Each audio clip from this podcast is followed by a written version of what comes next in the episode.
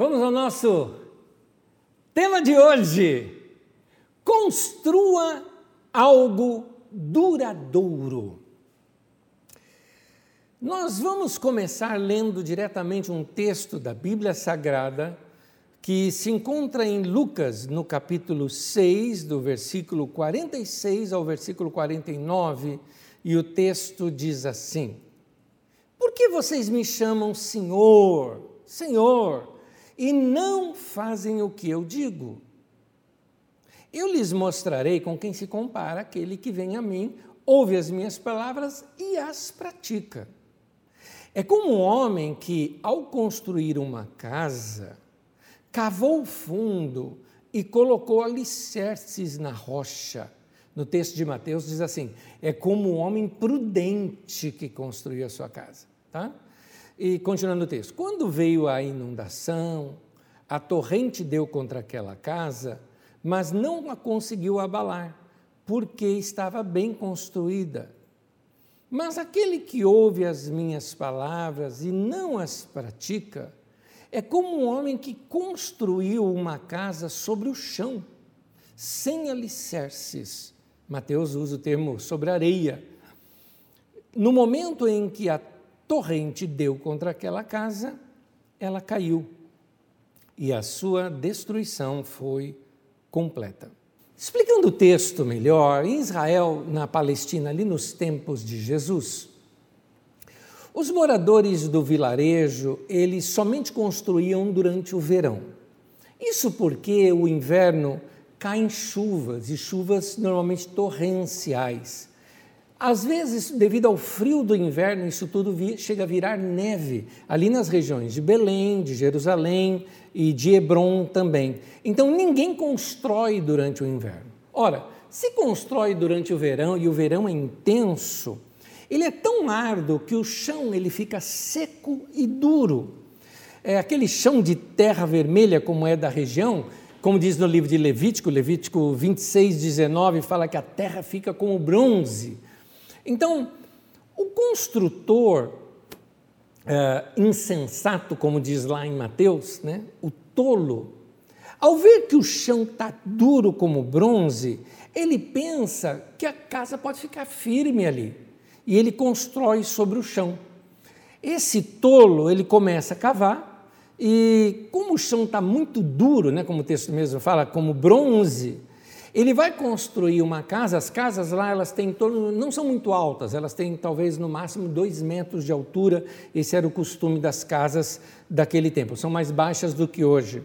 Então, debaixo de um sol escaldante, depois de cavar bastante, não chegou a nenhuma rocha, resolve continuar a construção a partir dali e termina a sua construção antes do inverno. Nota já alguns detalhes aqui. Primeiro, Ele não teve a paciência e a perseverança, inclusive na língua grega a palavra paciência e a palavra perseverança é a mesma palavra. Ele não teve a paciência e a perseverança de continuar cavando até encontrar rocha. Lá em Israel, naquela região principalmente, se você cava, talvez no máximo que você precisa cavar seria 3 metros e você já encontra uma rocha. Então ali você pode alicerçar a sua casa.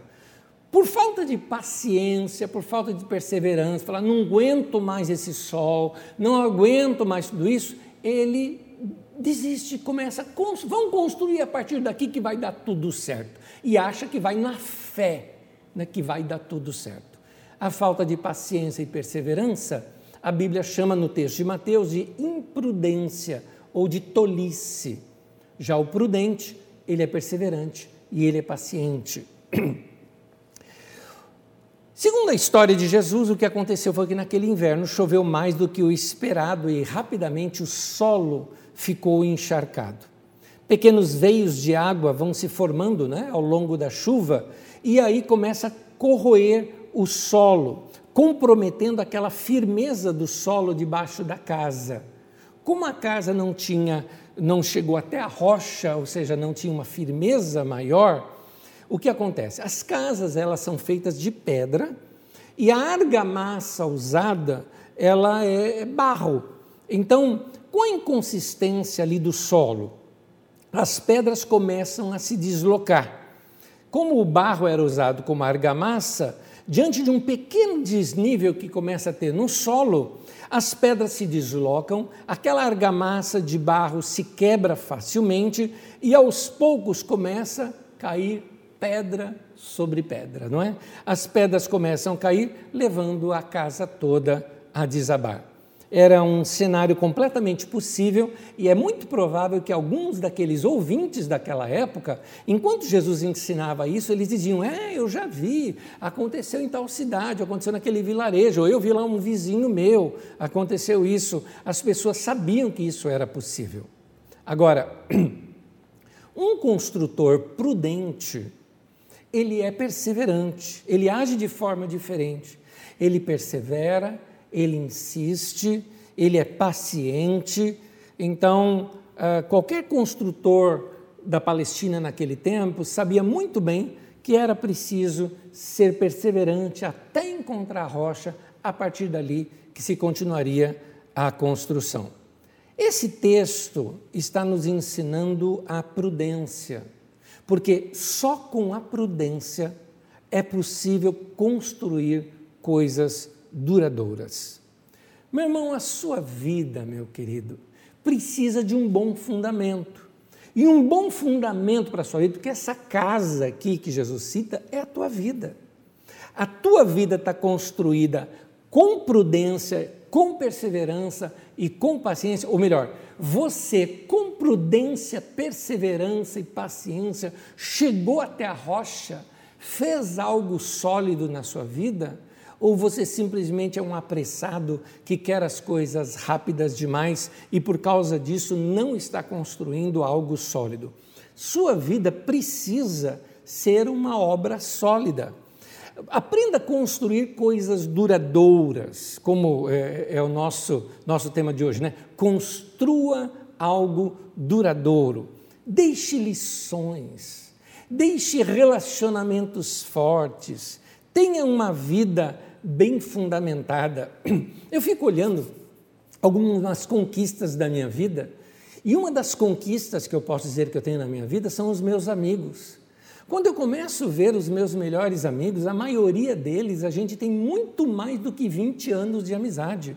Alguns passam de 30 anos de amizade.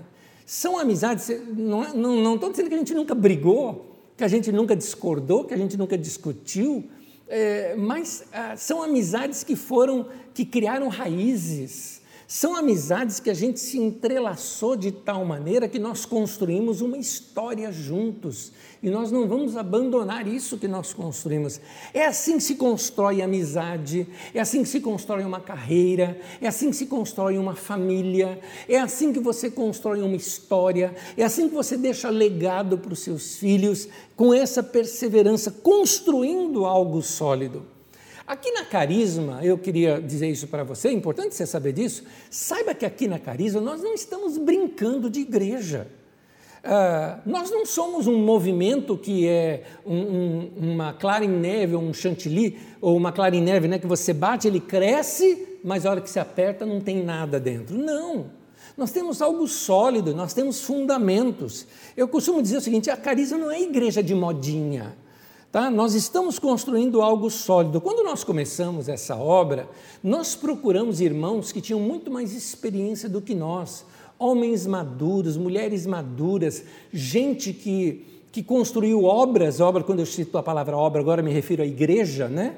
a comunidades locais, que construíram obras duradouras, obras fortes, obras sólidas, e E isso nos ajudou a manter um, um padrão na nossa comunidade de, de, de trabalho, de, de, de, maneira de se levar essa igreja. Eu me lembro, por exemplo, um dos pastores, foi até um pastor sobre a minha vida, e ele me aconselhou assim, falou, Anésio, uma das coisas que você precisa fazer no início da obra é que você precisa dar segurança para esse povo, que aí é o teu lugar, que esse é o lugar que você vai ficar. Não sai por aí pregando em tudo quanto é lugar, não prega todo domingo lá na tua igreja, esteja lá todo domingo. Foi interessante esse conselho dele, que eu segui, que funcionou, porque eu vejo hoje, por exemplo, que alguns pastores é, confundem ministério com fama.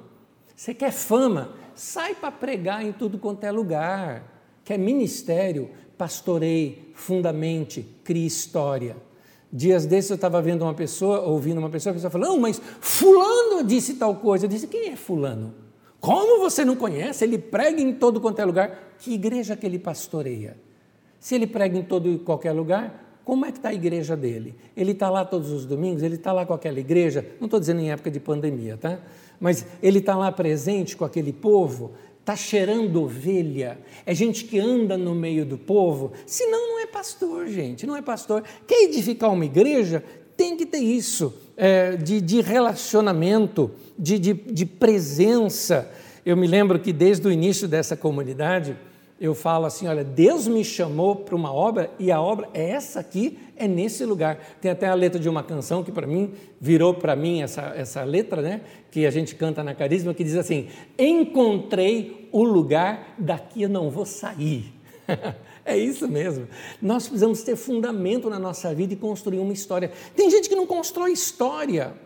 Uh, ao longo do que eu construí na minha vida, seja trabalho, vida financeira, família, ministério.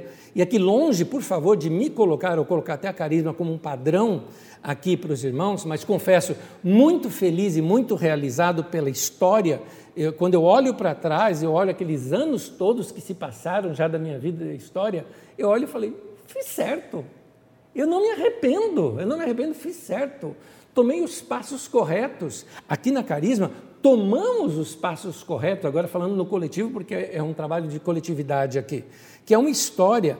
Então, eu vou pegar dessa história as lições e começo a partir de hoje, nos próximos domingos eu continuo, a compartilhar com vocês alguns dos princípios que se tornaram fundamentos importantes para a minha vida pessoal, para a minha vida ministerial, para a minha vida profissional, para a minha vida financeira, para sua que vai servir para a sua vida financeira, para a estrutura dessa comunidade, para a vida de corpo que nós temos aqui, mas é importante eu dizer isso, eu não tenho mérito nenhum nisso.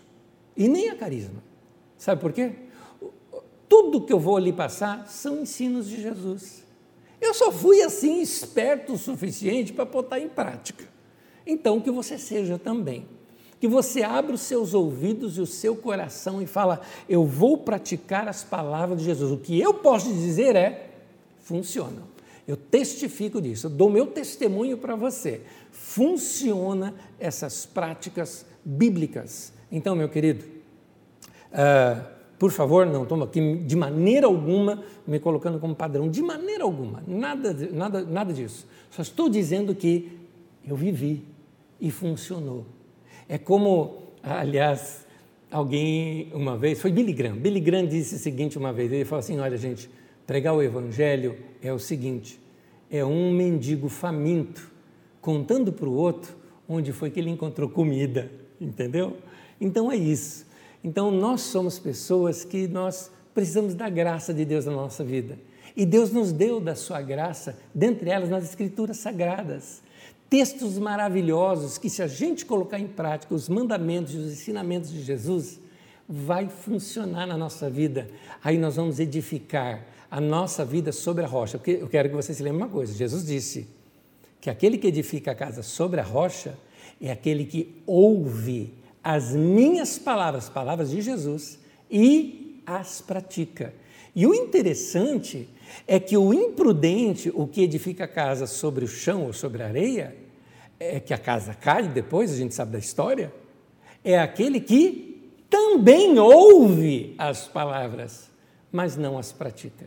Então, que o teu coração esteja aberto para praticar esses princípios. Primeiro deles, seja manso e humilde de coração. Seja manso e humilde de coração. É assim, essa expressão não lembra Jesus. Eu sei que são palavras dele, mas se encaixa perfeitamente com Jesus. Não dá para imaginar cristianismo sem mansidão e humildade. Não dá para imaginar cristianismo, ou vida de discipulado, né? de seguidor de Jesus, sem buscar ser manso e humilde. Eu acho essa expressão de Jesus maravilhosa. Agora, ser manso não é ser uma pessoa que não tem resposta para nada. Ser manso não é alguém que só engole sapo. Às vezes a gente interpreta errado. Já viu a expressão cavalo manso? Cavalo manso é um cavalo ensinável. Ser manso é ser ensinável. Para você ser bem-sucedido, é preciso você ter um coração aberto para aprender. Se você quer construir uma história da sua vida, que vai marcar a sua vida, a sua história e marcar a vida de outros também, você precisa estar aberto para aprender. Nós estamos numa época em que parece que todo mundo sabe de tudo, todo mundo tem opinião para dar, você ouviu isso na mensagem aqui do domingo passado. Todo mundo quer te ensinar tudo. Aliás, hoje todo mundo quer ensinar como que se cozinha, não é? Hoje todo mundo quer dar os 10 passos para o sucesso, todo mundo quer te ensinar como ficar rico, mas pouca gente está dando ouvidos para atender, para aprender e, e, e, e, deixar que coisas novas venham no seu coração e revolucionem a sua vida. Ser manso é ser ensinável, significa buscar conselhos, pesquisar, estudar. A Bíblia diz que o tolo ele sai fazendo as coisas sem refletir. Então você precisa pensar antes de agir. Olha só, Provérbios 18, versículo 13, diz assim: que quem responde ou quem decide né, antes de ouvir, mostra que é tolo e passa vergonha. Então, não tome decisões antes de ouvir pessoas sábias, antes de pesquisar, Talvez você precise fazer um curso acerca do assunto que você empreende. Você está querendo empreender uma coisa nova na área do seu trabalho. Vá pesquisar, vá fazer cursos sobre isso, vá entender como é que se gerencia algo. É importante.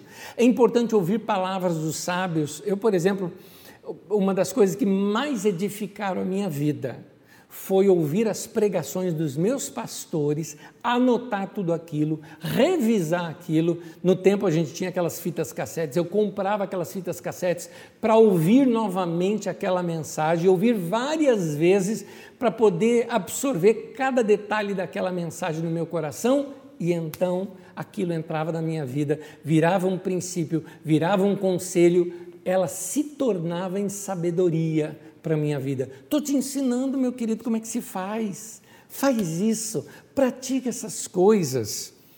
Uh, um dos maiores motivos de um plano dar errado é o excesso de empolgação.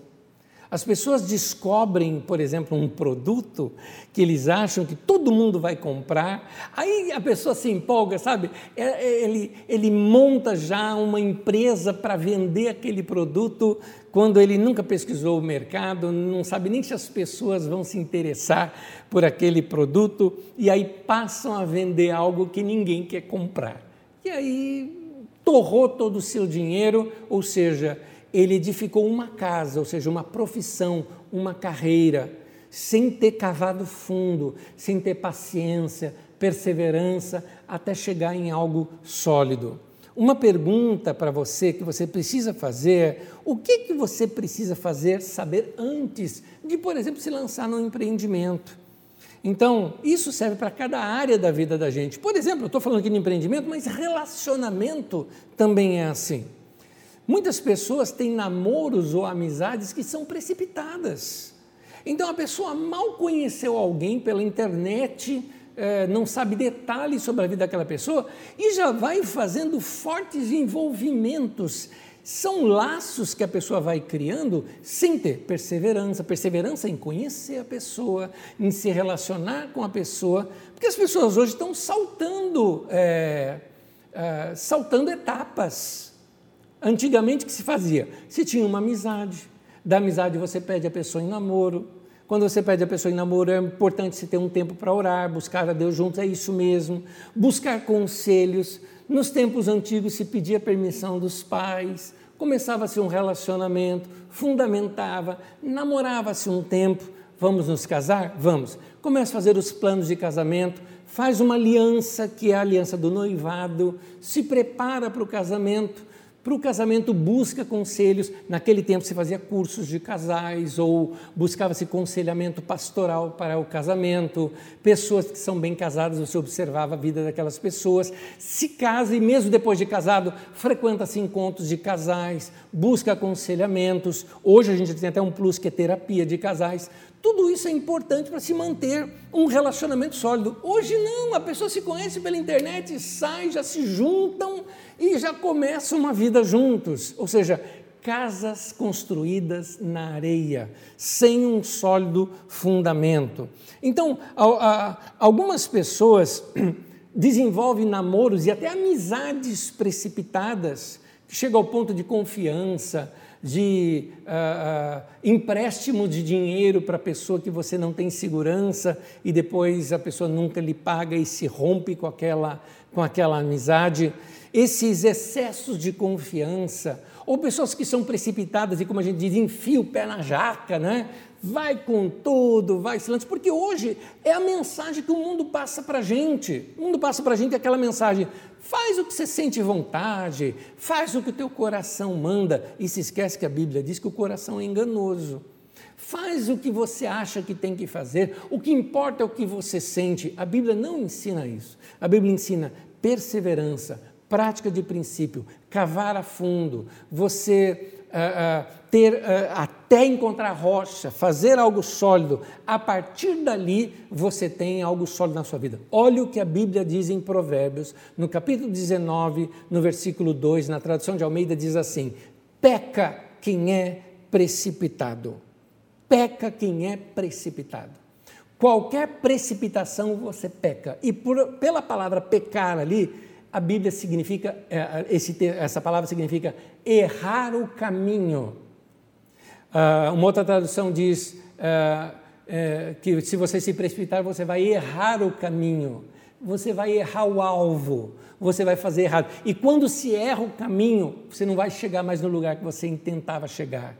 E quando se erra o caminho que tem que fazer, a Bíblia também diz: Lembra-te de onde caíste e volta lá à prática das primeiras obras, ou seja, volta lá naquela bifurcação onde você tomou a decisão errada e volta a fazer aquele outro caminho.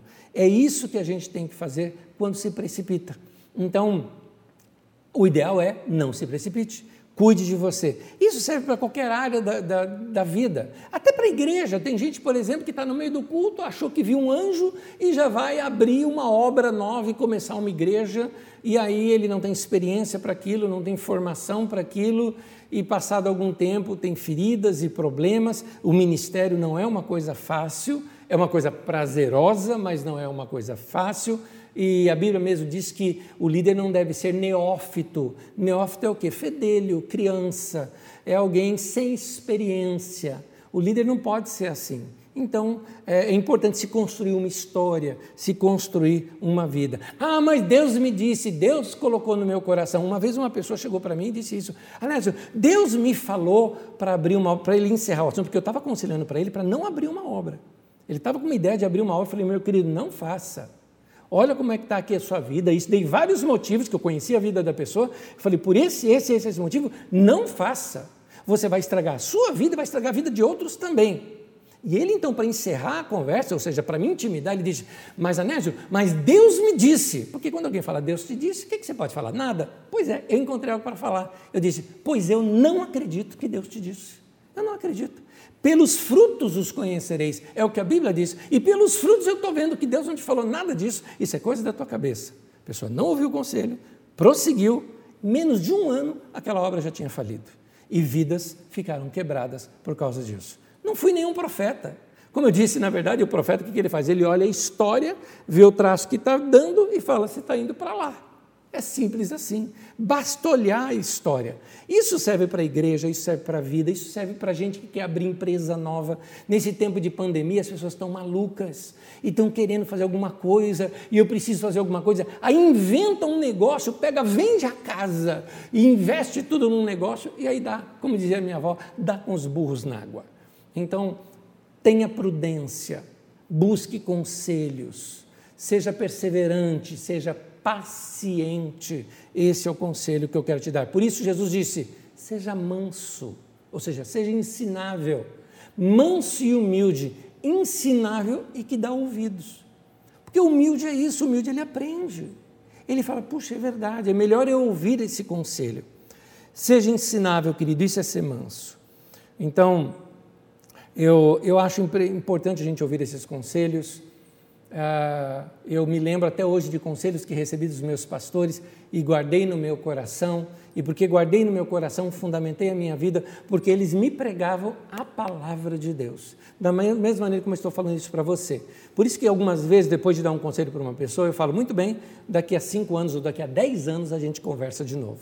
E a gente vê se esse é um sólido fundamento ou não. No, em Provérbios, no capítulo 18, no versículo 15, o texto da Bíblia Sagrada diz assim: Os sábios estão sempre aprendendo.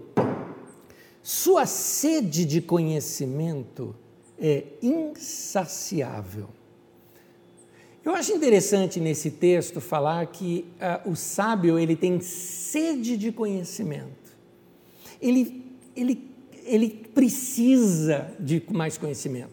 E é insaciável, ou seja, ele não se cansa de aprender. Gente inteligente está sempre em busca de novas ideias, de novos conhecimentos, porque ele sabe que conhecimento envelhece. Se aprender uma coisa hoje é ótimo, mas você precisa estar tá atualizando aquilo. Da mesma forma, Deus fala com você, aquelas palavras fundamentaram a tua vida, mas por uma época você precisa de buscar novas palavras, coisas novas no seu coração, renovar tudo isso na sua vida para fundamentar a tua vida na palavra de Deus. Guarda bem isso. Eu vou repetir o texto. Os sábios estão sempre aprendendo. A sua sede de conhecimento é insaciável. Queridos, bons líderes são bons aprendizes. Se você quer se tornar um homem ou uma mulher que deixe marca na história, você precisa ser um bom aprendiz. Ou seja, uh, você precisa ser humilde, você precisa ser ensinável, você precisa ter esse coração aberto para aprender e para corrigir a sua rota. Por isso, bons líderes são bons aprendizes. Eu tenho um segundo conselho aqui para você hoje. Na verdade, tenho três. Já lhe dei um, seja manso e humilde. O segundo conselho: pouca coisa bem feita é melhor do que muita coisa mal feita. Meu querido, você já ouviu isso de mim. Tenho certeza, certeza. Inclusive no domingo passado, quando nós falamos menos é mais. É melhor pouca coisa bem feita do que muita coisa mal feita. E talvez alguém aí esteja até falando: Ô oh, Anésio, quando é que você vai parar de falar essas frases de efeito? Quando você começar a praticar, meu querido. Porque às vezes a gente precisa ouvir por repetição. Aliás, é bíblico a questão de repetição. Se você ler lá na carta de Pedro, Pedro mesmo fala, irmãos, eu quero lembrar a vocês, lembrar, ou seja, uma coisa que eles já sabem, algo que vocês já sabem, e que enquanto eu estiver nesse meu tabernáculo, ou seja, no corpo, eu vou lembrar vocês das coisas que vocês já foram ensinadas. Ou seja, ele está dizendo, eu vou repetir, repetir, repetir, repetir, até que vocês pratiquem. Meu querido, essa ideia do menos é mais ajuda muito a gente a controlar a nossa vida. Menos é mais significa vamos ter foco. Vamos fazer uma coisa de cada vez? Porque o tolo tenta fazer dez coisas ao mesmo tempo. Ele cai no desespero. Lembra que eu falei antes de paciência e perseverança? Paciência. O tolo ele é assim, não, eu quero fazer isso aqui, eu quero fazer aquilo lá também, eu vou fazer academia, eu vou fazer o regime, eu vou é, fazer um curso novo, ah, e eu também vou abrir um, um, uma, uma lojinha de alguma coisa aqui. Quer dizer, o cara quer fazer dez coisas ao mesmo tempo e acaba não fazendo nada. Então, meu querido, faz uma lista do que você precisa. Coloque em prioridade. Risca um por um. Falou, eu vou primeiro resolver esse assunto da minha vida. Minha prioridade nesse momento é minha saúde. Então, o que, que eu preciso para ter uma vida saudável? Ou minha prioridade nesse momento é minha economia. O que, que eu preciso para economizar aqui na minha vida? Minha prioridade nesse momento é aprender coisas novas. O que, que eu preciso? Minha prioridade nesse momento é o meu trabalho. Minha prioridade nesse momento é minha vida com Deus. Eu estou longe de Deus. Meu coração está frio. O que, que eu preciso para mexer nessa área da minha vida? Qual é a sua prioridade? Uma coisa de cada vez. Pouca coisa bem feita é melhor do que muita coisa mal feita. No texto de Provérbios, no capítulo 17, no versículo 24, diz assim: O homem de discernimento, ou seja, de conhecimento, de entendimento, mantém a sabedoria em vista, mas os olhos do tolo, olha o que diz o texto, vagueiam até os confins da terra. Ou seja, o que o texto está dizendo, aqui a versão, vamos dizer assim, anesiada né, desse texto, é que o homem que tem entendimento e é sábio, ele tem foco e faz uma coisa de cada vez. Mas o tolo viaja na maionese, né? Então ele tenta fazer um montão de coisa, mas acaba não fazendo nada. Qual é o teu objetivo, meu querido? Tem, uh, tem um provérbio norte-americano que diz assim: você não consegue caçar dois coelhos ao mesmo tempo. Já a minha avó dizia assim: você não consegue assoviar e chupar cana ao mesmo tempo. Você decide o que você quer fazer, meu querido. Você quer assoviar ou você quer chupar cana? As duas coisas. Não dá. então, faça uma coisa de cada vez, mas faça bem feito, meu querido. Por isso fica aqui o meu conselho para você evite distrações. O segredo da eficácia na vida é você selecionar o que é que você vai fazer. E saber selecionar bem o que você vai fazer, é, desculpa que a minha gíria, mas a grande sacada da vida é isso. Faz aquilo. É, esse ano, aqui eu estou abrindo um parênteses, nem nada aqui no meu esboço sobre isso que eu estou te falando. É, esse ano, é, eu confesso para você que assim eu, eu, trabalhei mais do que qualquer outro ano e eu me cansei mais. E sem férias nem nada, e mais atenção da pandemia e os, todos os serviços da igreja que continuaram, me trouxeram um cansaço acima do normal. E eu precisava parar. Eu precisava parar. Eu sei que é, você está me vendo aqui todos os domingos, mas eu precisava mesmo durante a semana dar uma pausa ou algo parecido. aproveitei o final do ano para fazer isso. Agora, quem convive comigo lá em casa sabe, eu foquei nisso. Eu foquei em descansar. Descansei, descansei bem. A hora, eu, meu cansaço era principalmente mental. Ah, eu separava momentos assim meus que eu não queria saber de notícia, eu não queria saber de, de, de, de, outras coisas. A única coisa que eu me mantive ainda com o coração ligado foi com irmãos que sofrem, porque aí são meus irmãos em Cristo ou familiares que ali eu queria dar um alô, alguma palavra, alguma coisa, orar por eles, mas fora isso, me desliguei de tudo, foquei no que eu queria fazer. Foquei o quê? Foquei em fazer nada. É tão gostoso fazer nada. O que você quer fazer hoje? Nada. Está ótimo fazer nada. Eu precisava descansar minha mente. Fui jogar, fui brincar, Uh, tivemos momentos deliciosos ali de jogos em família, de tabuleiro, tive momentos deliciosos lá no meu videogame. Fui brincar, fui ouvir música, fui ouvir coisas que eu queria, fui assistir comédias. Eu fui fazer algumas coisas que descansavam a minha mente, eu precisava. Agora eu foquei, eu fiz, passou, estou bem, pronto para outra.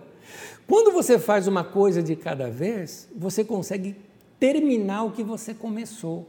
O problema das pessoas é que elas querem fazer tantas coisas que fica tudo pela metade. Sabe aquela pessoa que quando vai limpar a casa, ela começa limpando o quarto, mas ela lembrou uma coisa lá na cozinha, ela vai e faz na cozinha.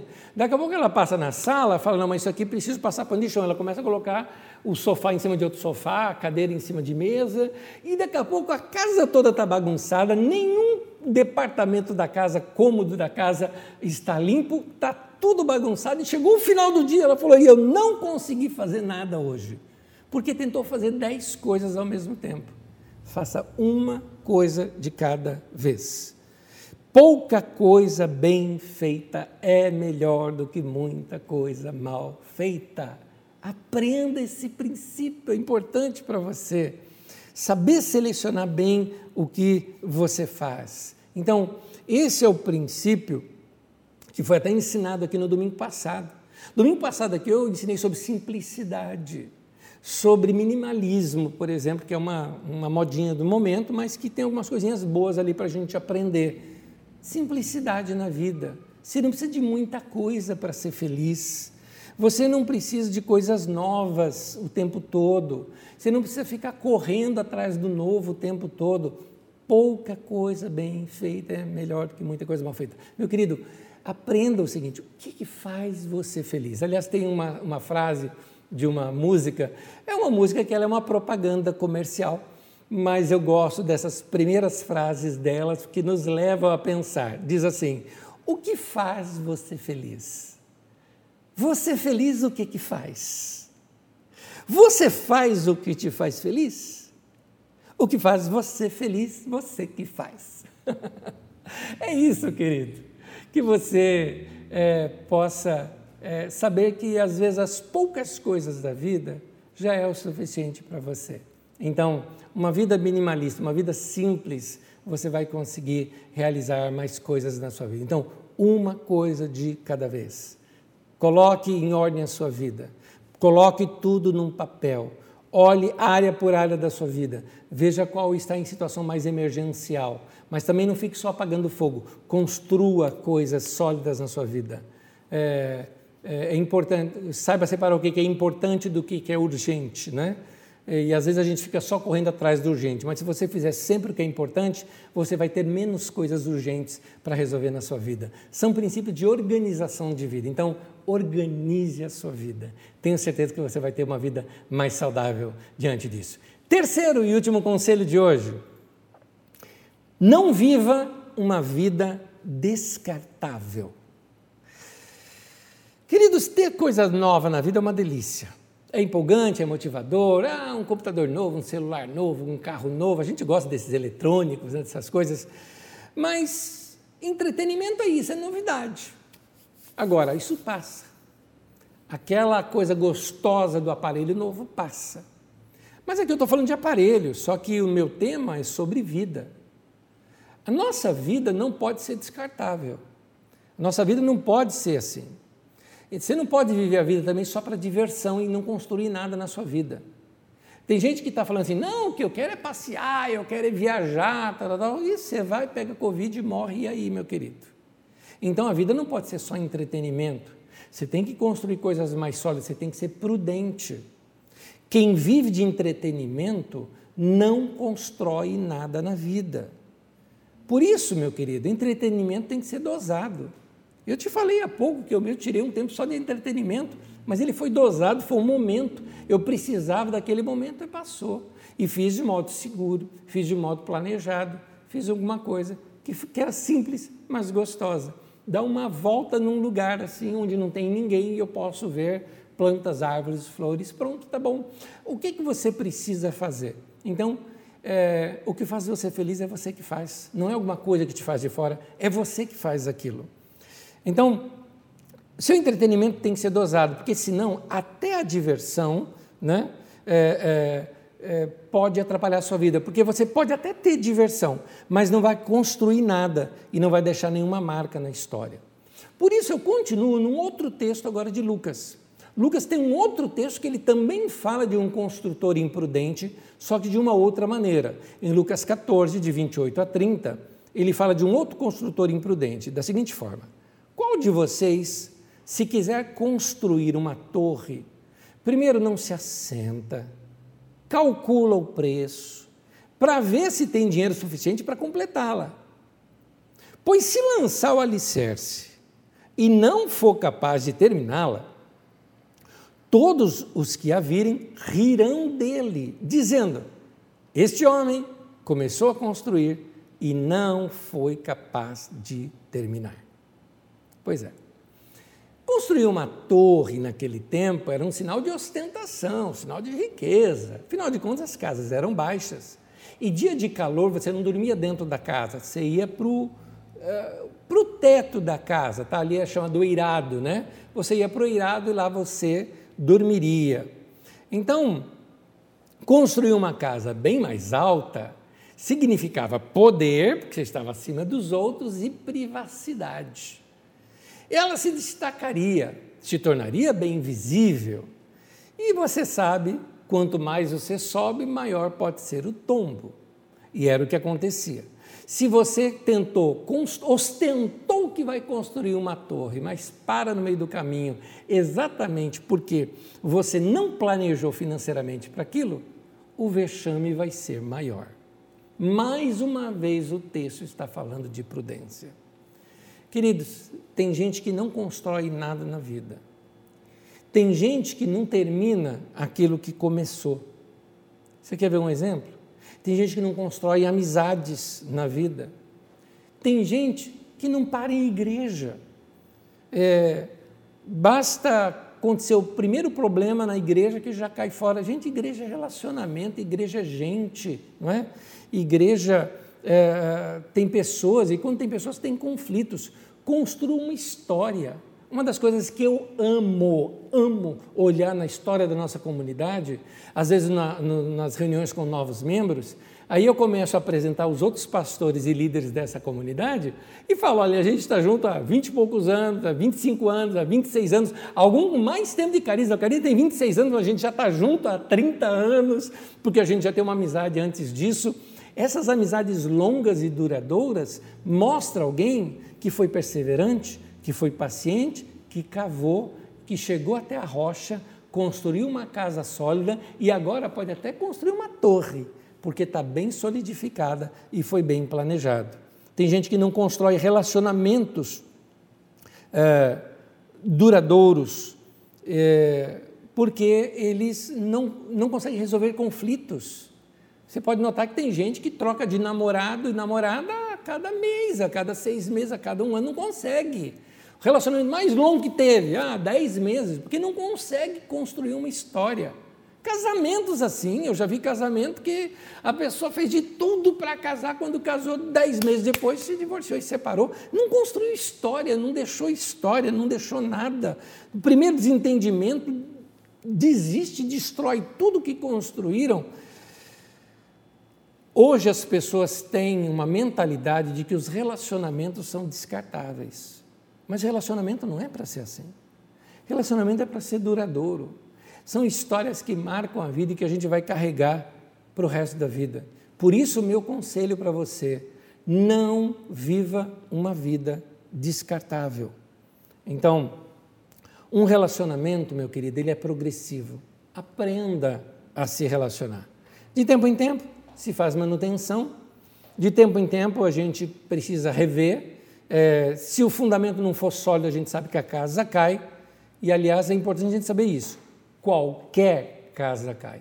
Por isso, de tempo em tempo, a gente tem que revisar a construção toda. Revisa a construção da sua vida. Saiba desses conselhos que eu estou te dando aqui. Por último, agora. Então, eu quero ler um texto bíblico que é o de Mateus, no capítulo 11, no versículo 29, o texto diz assim: Jesus fala: Aprendam de mim pois eu sou manso e humilde de coração. E eu quero destacar esse, essa continuação. E vocês encontrarão descanso para as suas almas. Meu querido, olha, eu acho demais esse texto, esse detalhe do final. Siga esses conselhos de Jesus. Aprenda a ser manso e humilde. E o que o texto fala? Você vai encontrar descanso para sua alma. Então, meu irmão, quer ter uma vida gostosa? Quer ter uma vida tranquila? Descanso na alma, paz. Seja manso, seja humilde, aprenda, ouça as palavras de Jesus e pratique. Não basta ouvir, tem que ouvir e praticar. Vai construir algo? Planeje. Seja paciente, seja perseverante. Cave até encontrar algo sólido. Quando for sólido, aí se constrói algo em cima. Não construa sua casa na areia. Então, mesmo que pareça firme, ela não vai ficar. Então é importante que você edifique sobre a rocha e Jesus disse que edificar sobre a rocha é quem ouve as palavras dele e as pratica. Que Deus abençoe você. Eu quero orar com você nesse momento e depois nós vamos participar da ceia do Senhor. Amado Deus e Senhor, Eu oro pelos meus irmãos e pelas minhas irmãs. Que nesse momento em seus corações eles comprometam o seu coração e a sua vida a praticar a sua palavra. Que nesse momento seus corações e a sua vida e a sua mente se decida a andar em linha reta, no caminho reto do Senhor, fortalecendo a sua vida, fortalecendo seus relacionamentos, construindo uma história, sendo paciente, sendo perseverante. Ajude os meus irmãos, ó Deus, nesse momento. Nesse tempo em que muitas pessoas já estão se desesperando devido à pandemia, já estão perdendo a paciência que eles busquem essa paciência através do louvor, da adoração, da comunhão com o Senhor, do tempo com o Senhor, que eles fundamentem muito bem as suas vidas. Abençoe-os, ó Deus. Guarde a vida dos meus irmãos. Eu oro em nome de Jesus. Amém e amém.